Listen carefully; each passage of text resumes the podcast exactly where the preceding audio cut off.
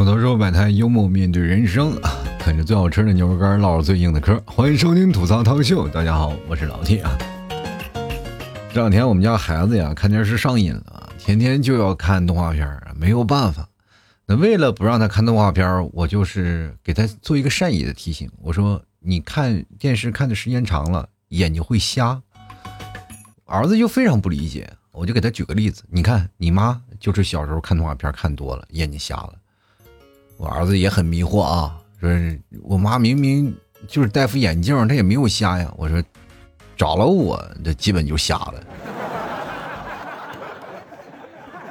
我是希望他能够长大了能擦亮双眼，找一个好的儿媳妇孝敬我。你知道，孩子要通过自己的努力，他总要能达到那些东西。就比如说，小孩要买玩具，你不给他买，他就哭。玩命哭，你在各大商场或者是呃各大饭店啊，也经常会看到孩子哭闹的情形啊，就是为了想要他想要得到的东西。你要买吃的，你要不就给他买玩具，这是孩子唯一能获取方式的一种方法啊。所以说，当我们经历过这些东西，我们仔细去想，我们已经长大成人了，已经这么大岁数了，我们真的为自己想要的东西努力过吗？真的还不如那些小朋友们。那小朋友们啊，真的说实话，为了要那点东西啊，基本不要面子。你看大人们想要得点点东西啊，首先要考虑到自己的尊严啊，或者自己要不要面子。如果说我也是撒泼打滚，你不跟我好，我就要在那哭，哇，我就在那满地打滚，他是不是有点不要脸了？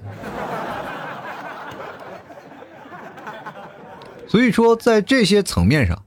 我们仔细分析，我们跟孩子还是有很大的差距。比如说，我们家儿子啊，想要看电视，首先他要找遥控器，遥控器一般都被我藏起来了。孩子是很聪明的，他就知道啊，是要跟爸爸要遥控器。我们家孩子就到处找我要遥控器啊，就要要要要要遥控器，要看电视啊，哭着我要看电视，我要看电视，快找遥控器。我说没有，不能看是吧？再看眼瞎了，是不是？你看看你妈啊，是吧？然后当时他妈翻了个白眼过来，我知道啊，你妈不瞎啊，你有点白内障是吧？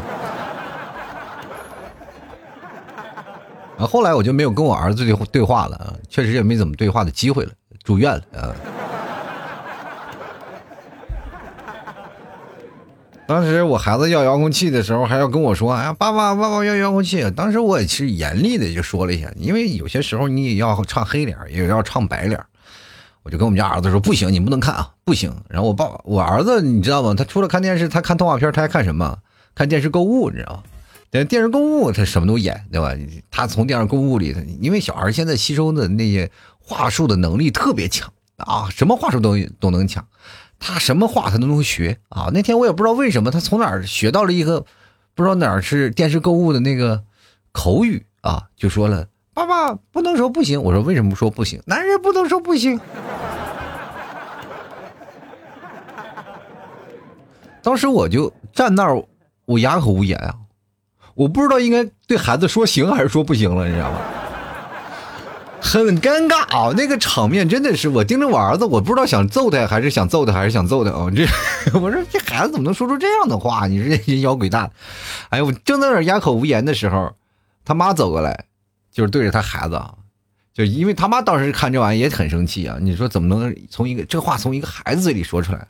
然后他妈就对着孩子，对我们家儿子说：“不行。”然后这个时候换我们家儿子开始迷惘了，啊，哎，因为他不知道啊，这个电视上光说男人不能说，女人不能说啥呀？对不对？这个时候他就苦思冥想。啊，就一直在想怎么样能打败他妈，然后我我这一看，我就说实话有点说不过去了啊。我其实我还挺同情我儿子，我就真的特别想告诉他，你不要再对跟你妈做斗争，你也不要考虑再怎么打败他，或者有什么话术是吧？男人可能为点尊严说啊，我不不行，那行我给你遥控器你开着吧，我不能说不行。但女人没有，没有办法打败他，因为我跟他在一起这么长时间啊，就还没有你的时候，我都没有斗过他。你真以为你的无邪能打败女人吗？我又不是没有用过，我也用过。你说一个当爹的，我也难道没有用过天真无邪那么纯真的一面去打败你的老妈吗？肯定也有啊，但是还是会被你妈怼啊，说我幼稚。我跟你讲，你妈不仅能说不能，因为她现在是无所不能，光环可大了。其实通过我儿子这个方式啊，我就开始想象到未来，他为自己的努力，啊，要付出多少多少多少的那些事情啊，或者是出卖了多少尊严，才能得到他现在的努力。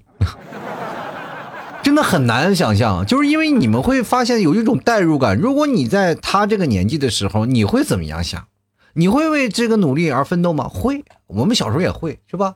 我小时候也努力过，我为了找我自己亲生父母，我翻了十几个垃圾桶。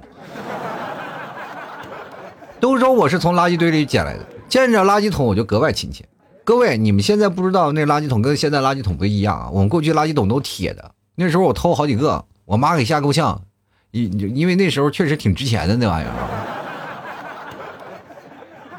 我妈说你不是在找垃圾桶，你也不是在找你的亲生父亲，你也不是在找你的亲生母亲，你这是想去监狱里坐一会儿。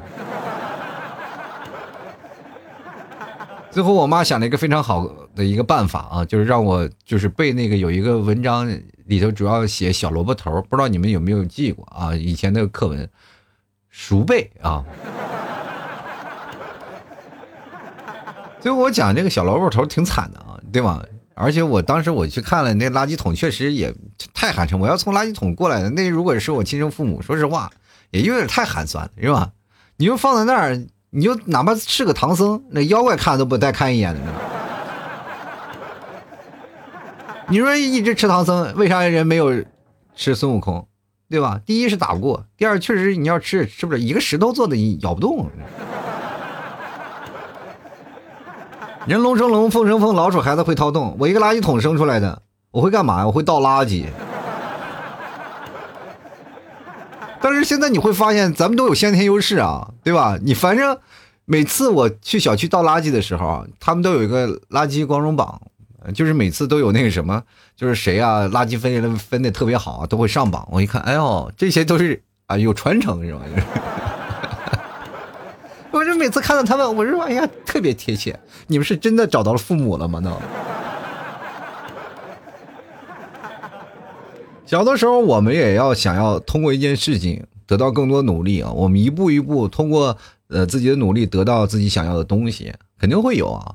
然后我们肯定会首先要定一个目标啊，定一个目标完成了以后，我们再去完成下一个目标。其实这是很早以前。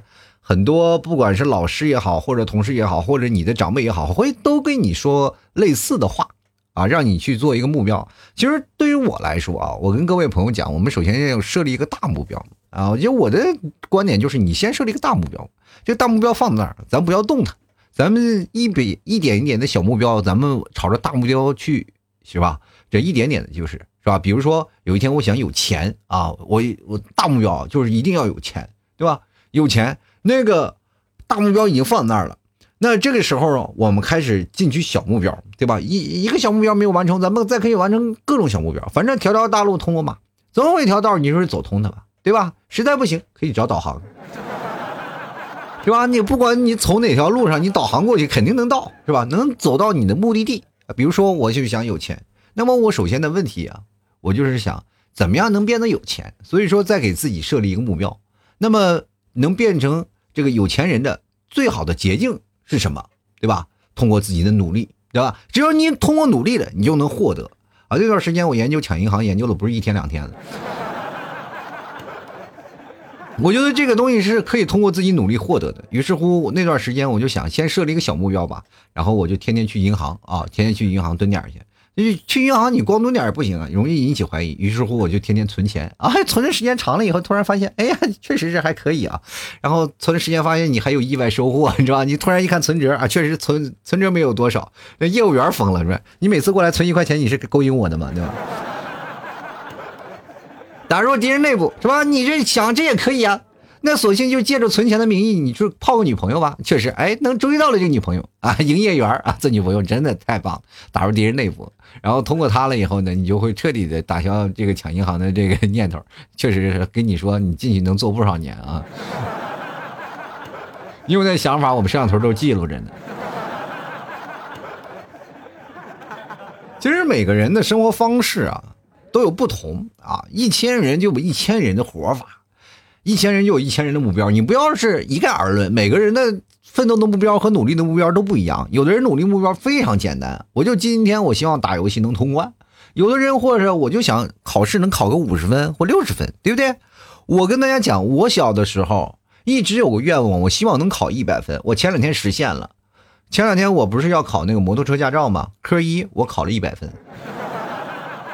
真的，你不管是怎么样，这人生第一个正规的考试，也有监考老师在那来回走啊，对吧？然后而且是考场训话，对不对？你还在那个考场之前，你还要刷题，也确实做过努力。然后当时考了一百分，我心里非常的骄傲。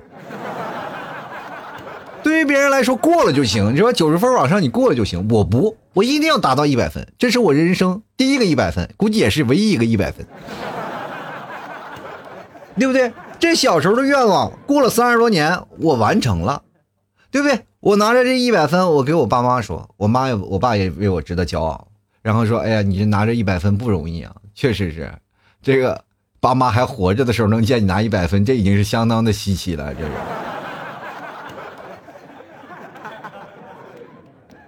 这就是人生当中你要为之努力奋斗嘛。大目标咱完成了呀。小的时候其实学习啊，我们是我们奋斗目标，不是。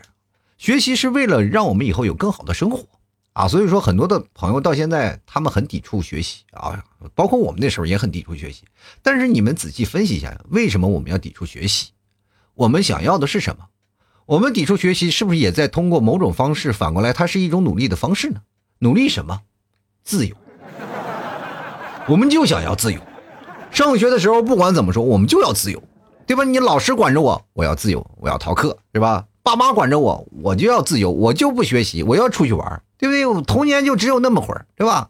长大了以后你会发现，你不学习了，你确实是小时候自由了，你长大你更自由了，是吧？自由的满个天桥到处要饭，你知道吗？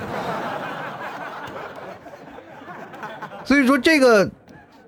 命题咱们又得改一改啊，就是你所谓的目标，它是否对未来有更多的帮助，是否对你有更多的正能量的东西啊？这点我们要仔细思来想去看一看。就是很多人以为学习确实是没有太大的用处啊，现在有很多的人观点是这样，包括我以前啊，我以前也有种观点啊，就是说你学习没有用，对吧？学习没有用，因为有些时候学习到我吐槽过啊，就是到现实当中你用不上。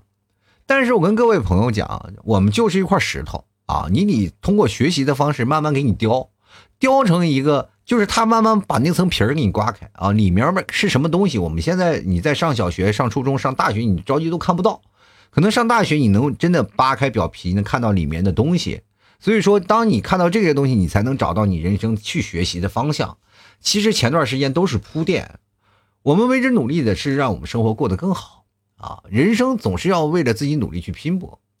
比如说，我最早以前啊，我想要给自己定目标，我定了一个什么呢？就是，呃，有自己没有的东西。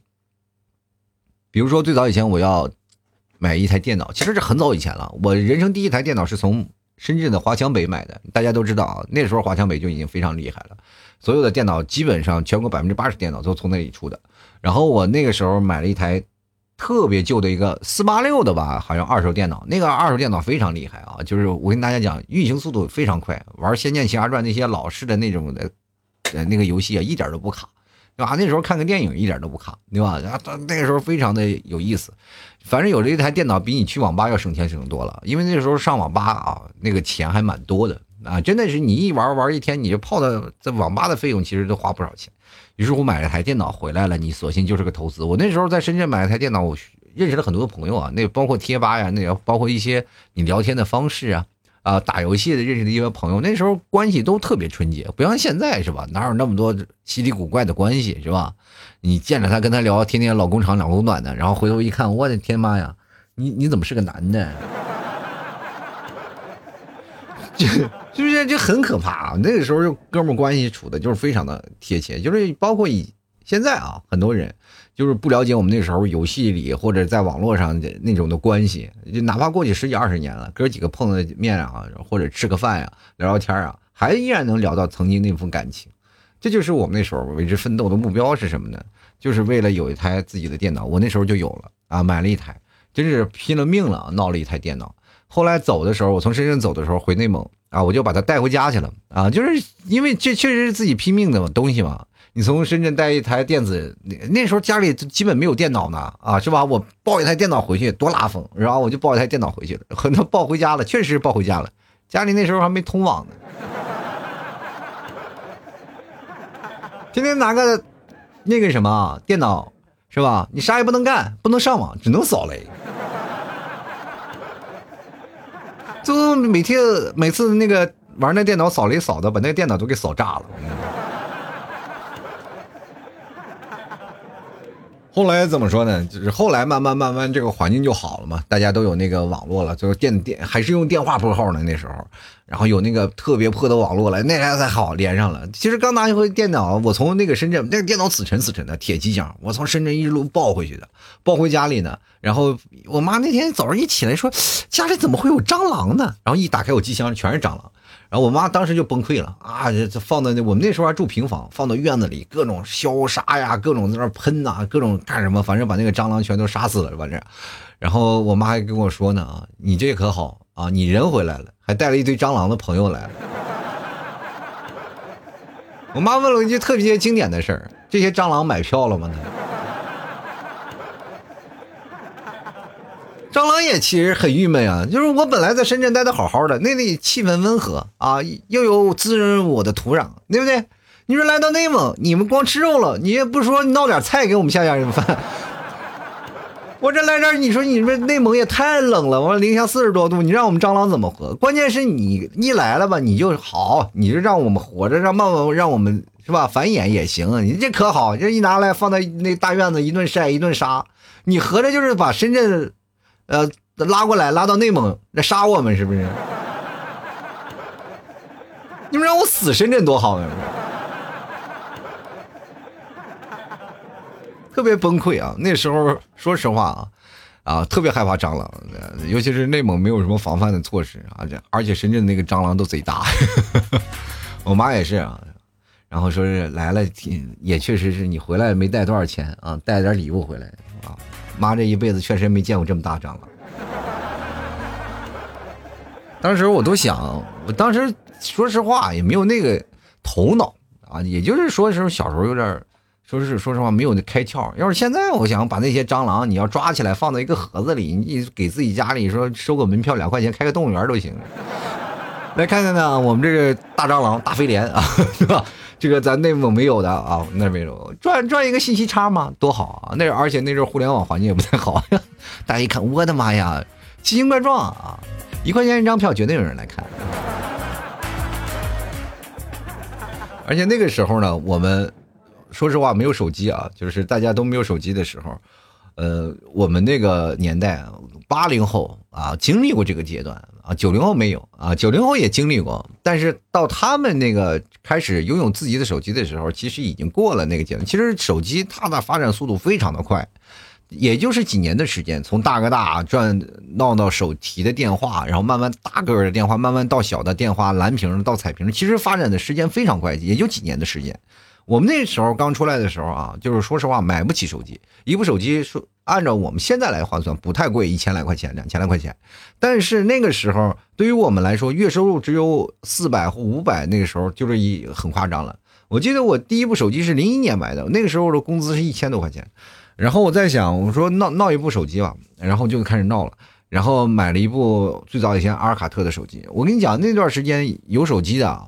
就已经很了不得了。我记得我没手机那会儿啊，你但凡看着一个有手机的，那老厉害了。你就不要说有手机了，真的不要说有手机了。也我们现在不是经常有个方式嘛，来联系嘛，就哎联系啊，打个电话啊。过去我们也是经常的啊，联系啊，打电话。你又不要说打电话了，那打电话你就说吧，我我报一座机，对方一报一手机号码，牛逼的不得了。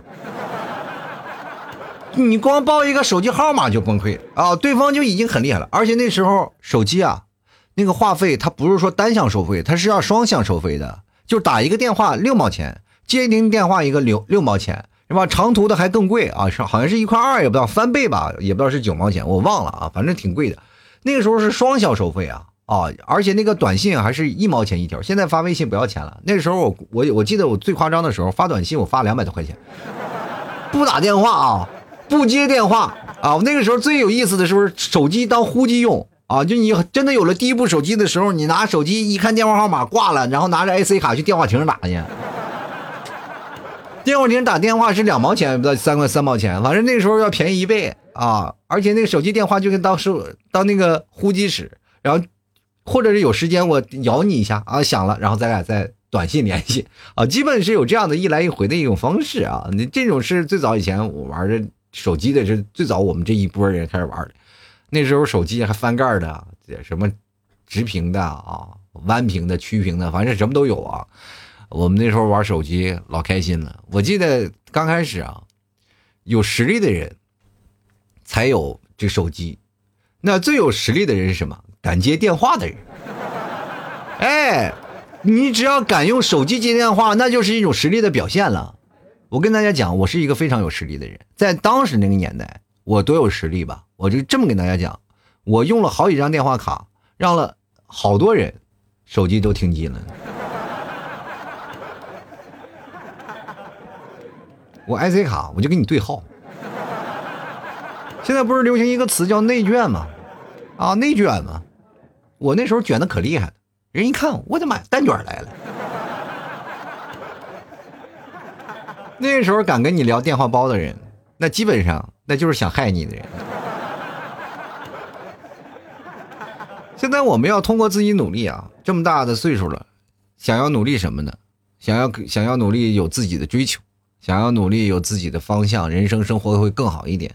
每个人都有自己的人生追求啊！我老婆肯定现在也想要为她的努力啊，呃，想要争取的东西也是有的。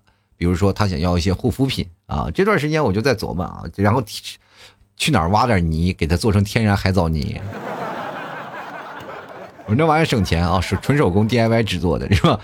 然后前两天我在网上说是买点香皂吧，然后买个香皂洗衣服吧，啊，就是说洗个衣服。然后那香皂我记得最早以前是黄色的啊，就是那个洗衣皂啊，黄色的。现在还有红色的、蓝色的各种颜色。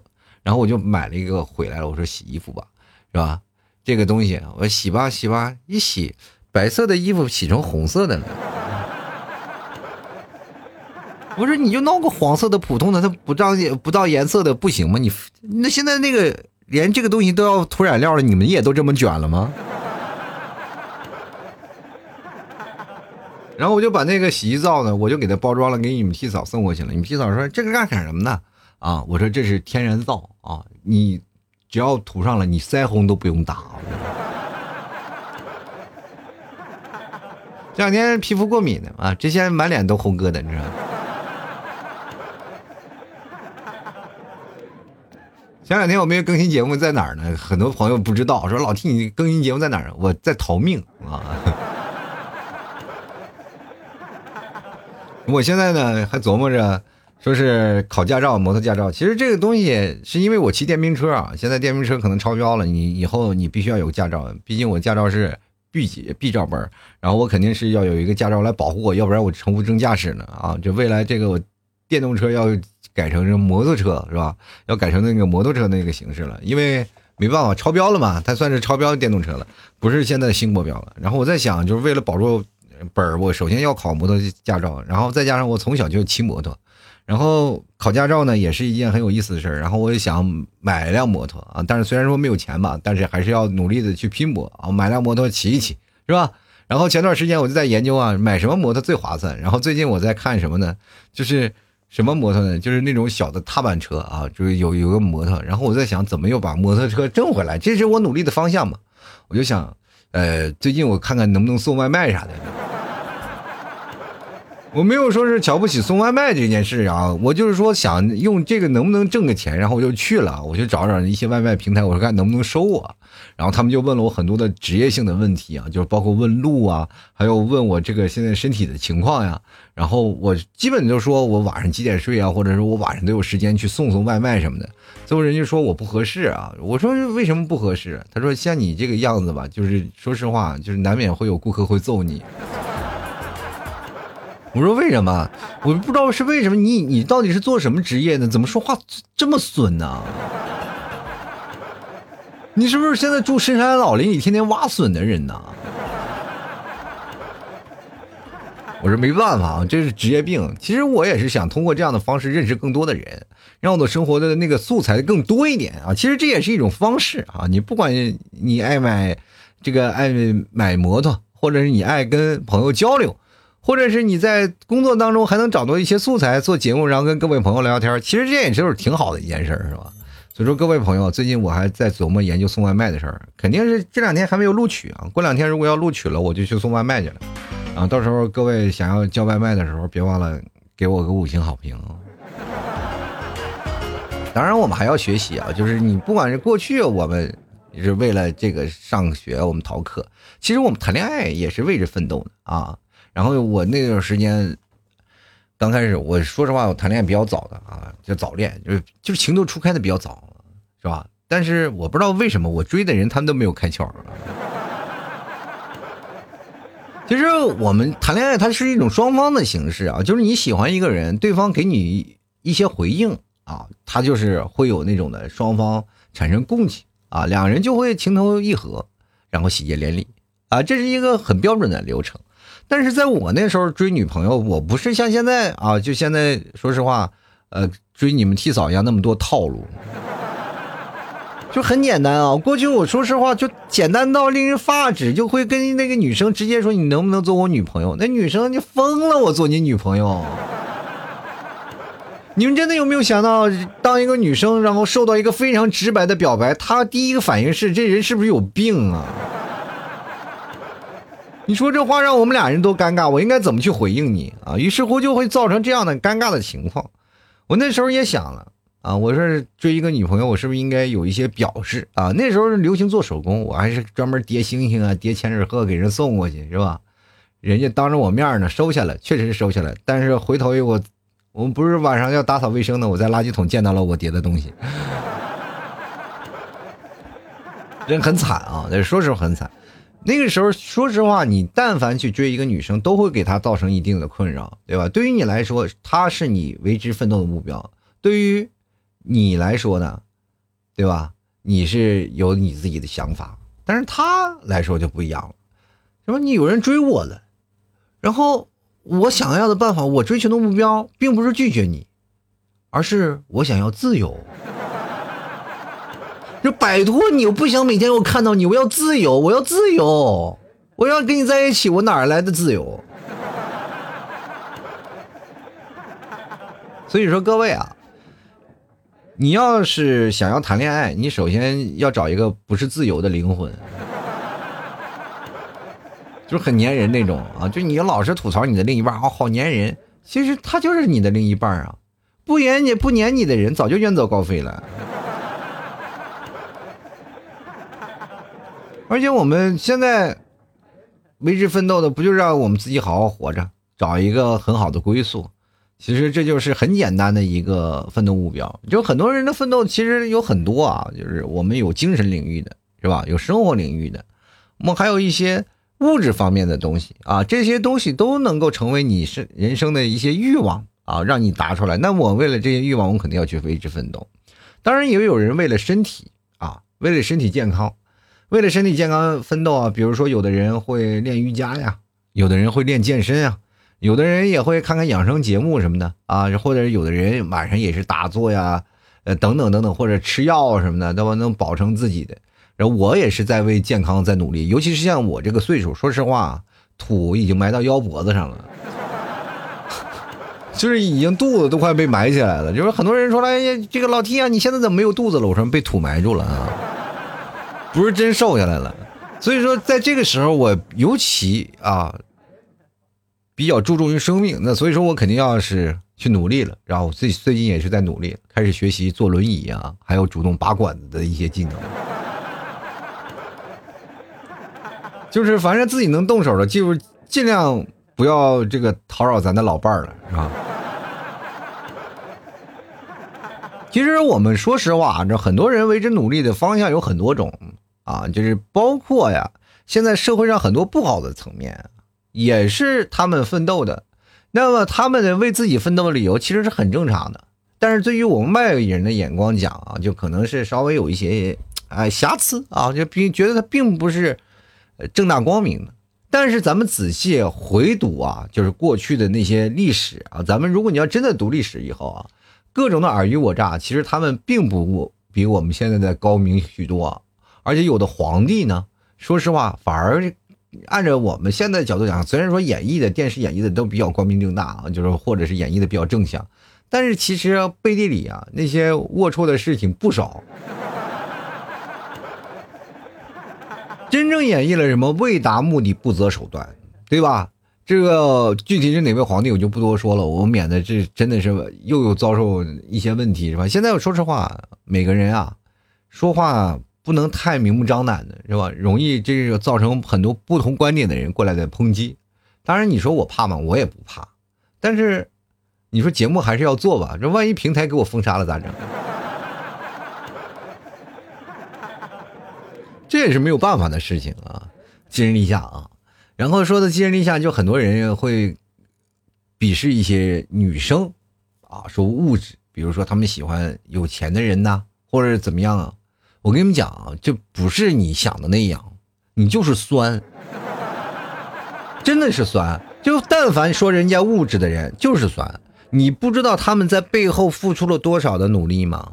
也有努力啊，对吧？人敢爱敢恨啊，也敢问，人都能混到那个圈也能认识。我想问一下，你但凡能认识一个骑着一万多块钱的电瓶车的人也行。你但凡认识那么一个人也可以，对吧？你的圈子就局限了呀，人就能在那上位圈混得风生水起，你能在那上位圈里跟人喝一杯啤酒吗？所以说，这个不同的人，他通过不同的努力，他能达到那个位置，你要看这个努力的结果，对吧？你不要酸，说确实是啊，当着小三儿，然后太可耻了，对吧？确实是，然后我，然后那个什么，呃，破坏别人家庭。是可耻的一种行为啊，对吧？我们为这不说，然后宁拆十座庙，不破一家门嘛，对吧？这句话，但是有的人专门找那个钻石王老五啊，人就能跟钻石王老五喜结连理，你酸什么酸？那有的人说了，那男生吃软饭呢，对吧？你不能对男生吃软饭的不闻不问啊，对吧？现在这入赘的有多少呢？但是入赘也不不完全是为了物质啊，有的人就是为了爱情入赘的，有很多的。但是你这个时候你要算人说吃软饭的，或者是你在那儿算人吃软饭的，是不是？你是不是也鄙视过？你说也也是也是有抬头眼，哎呀，这个他是为了为了自己的生活努力，还要吃软饭，你是不是也努力过？但是在你最痛苦的时候，在你最无助的时候，住在那个几平米的小黑屋的时候，你是不是也是羡慕吃软饭的人？你就说你有没有这个想法？嘴硬，但是你心里是不是有这个想法？肯定也有嘛。就是能不能有一个人来养我？但是你就是为什么不能？就是因为骨子里，就是哪怕真的当时有一个人出来了，你就说啊，能不能有人养我？有一个女生咵给你发微信是吧？阿姨，阿姨给你五十万，你跟阿姨走，你你肯定你也不答应，对不对？你心里肯定要那个疙瘩，你有自己的想法在呢，是不是？你要通过努力得到另一种方式，然后你得到你自己想要的东西，这才是最正确的一种方式啊！我们不能否定别人的努力的价值，但是站在道德的一些角度上来看啊，它确实是不符合当代社会的一个道德评断评判标准。所以说我们没有办法，但是我们可以从当中再负面的东西，我们也能把它吸取出来，吸取成一个正面的东西。就不是说我们要啊，前面一个坏人，他做了一些事情，那我就要跟他学坏的东西。我也变成坏人，我才能变得那些？难道你不能从坏人当中学一个好的东西吗？就比如说武侠片里啊，一个非常坏的坏蛋啊，相当坏了，经常演的桥段嘛，但相当坏了。于是乎，他收养了好几个孩子，那几个孩子是吧？他把他的那些孩子的爸妈都杀掉了，把孩子吸收过来了。你们以后呢就帮我的到我的帮派当打手，是吧？要帮我收服别人啊，结果收当收义子呀，或者收义女啊，等等等等。过去什么十三太保、风云雄霸天下，或者是最近拍什么，就是甄子丹拍那个什么叫功夫还是什么呀，对吧？那各种各种各种片子不都有这样的桥段吗？是吧？你包括你养了这一堆孩子出来了，最后那些孩子开始说了啊，拨乱反正了，我要干你是吧？你教了我武功是吧？对吧？他他是干啥？在坏蛋那里学功夫，最后要把坏蛋干倒了吧？那你说这些好孩子，他们做了这件事情，他是不是也做了那个道德的那些坏蛋坏坏的事情啊？就是按照我们道德制高点说，他们是不是忘恩负义啊？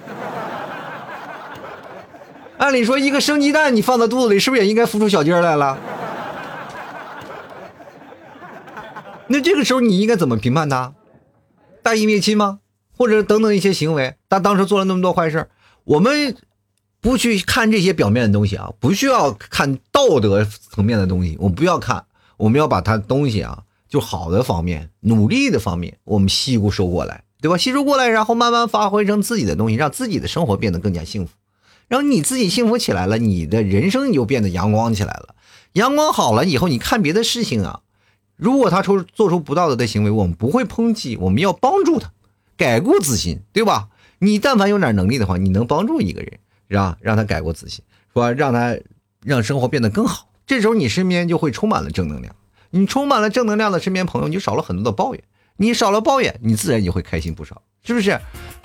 我现在会发现，我们每一只努力的目标只有一个，就是让自己开心，让自己家里人开心，让自己朋友开心，让或者让自己的父母开心，对吧？父母开心怎么办呢？我其实我让爸妈开心最简单了，我给他们买买一份保险，他们开心的要死，就觉得孝顺了嘛。现在我爸我妈现在就琢磨着啊，天天买保险啊，对不对？这就是人生啊。而且我现在我让我儿子怎么开心？我给他介绍了好几个女朋友，为了他有更好的那个恋爱环境，我给他送托班去了，不是让他上学，就是为了那班上几个女同学，可好了，现在人情侣照都拍出来了。那些大龄剩男剩女们啊，如果你们实在是想接受刺激，我可以把我儿子和他女朋友的照片发给你们瞧一瞧。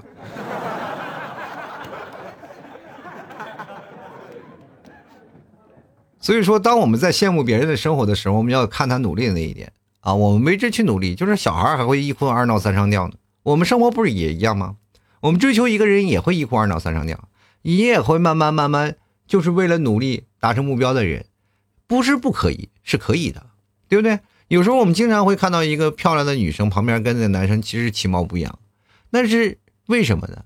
是因为他获得了比你更多的努力。你哪怕样子再帅，你是被动的，但是人家是主动的，主动的就能达到一些人生方向。比如说在职场里，我们最害怕的是见那种绿茶呀，或者是在职场里见到那些就是小人啊，勾心斗角啊，踩着肩膀往上爬呀，对吧？但是那些小人的时候踩着你肩膀啊，或者是你。他们都都叫什么？绝大多数都叫做你的领导、大领导、小领导，对不对？那他们怎么混上那个位置的？就是他们肯定会有一些手段啊，是吧？他们到那里能够压榨你，就说明他有那个手段。如果有一天你到那个位置啊，你不用这些手段，说实话，你还不如他们，你肯定会被你的员工还欺负。所以说，职场就有是个弱肉强食的社会。你慢慢慢慢职场混多了，你会觉得哦，这样东西应该这样做，那样东西应该那样做。你自然也会被同流合污了。可是你要换种思想方式啊，就是你要学习到他们那种的方式啊，他们那种方式，但是你不要去害别人，对吧？我们要学会那种努力的方向，努力的积极性。有些时候他们该努力的方向，其实要比你要努力很多。当你在每天回到家里呼呼睡大觉的时候，人还陪领导喝的死去活来的，对不对？爱拍马屁的人其实也不容易。人生当中啊，我们要为之努力的方向太多了啊！我今天想表达的就是，我们只要肯奋斗啊，只要为了将来的一些方式付出自己的努力，我们回归到孩子的方式，孩子怎么闹，我们也怎么闹，闹到最后，我们肯定能达到自己的目的，好吧？有的时候表达幽默面对人生啊！喜欢老 T 的节目，别忘了买买老 T 家牛肉干尝一尝啊！非常好吃。最近也有很多的朋友开始买了，开始尝了啊！一吃，哎呀，非常香。而且最近我还有上了什么牛肉酱、鸡头巴脑，简直是各位的福利啊！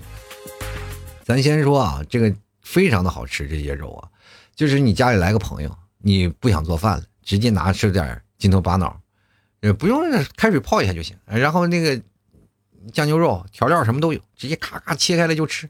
你都不用说去做菜啊，去买俩菜啊，啊，去饭店了，你就在家里啊，就够你喝上一斤白酒。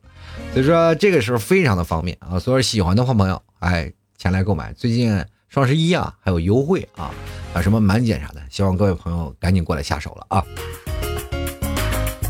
啊，我的公众号是主播老 T，中文的主播老，然后一个大写的 T 啊，就是老 T 的公众号。每天晚上我都会发送文章啊，希望各位朋友多多支持一下。在文章下面每天都会挂两个二维码，喜欢的朋友可以看一下啊，里面都是包括我的公众号，很多的联系方式都在那里面。你可以不用每天看我的文章，但是需要的需要我的话，那想找我的话，在那里都能找到我，好吧？好了，本期节目就要到此结束了，非常感谢各位朋友收听，那我们下期节目再见喽，拜拜。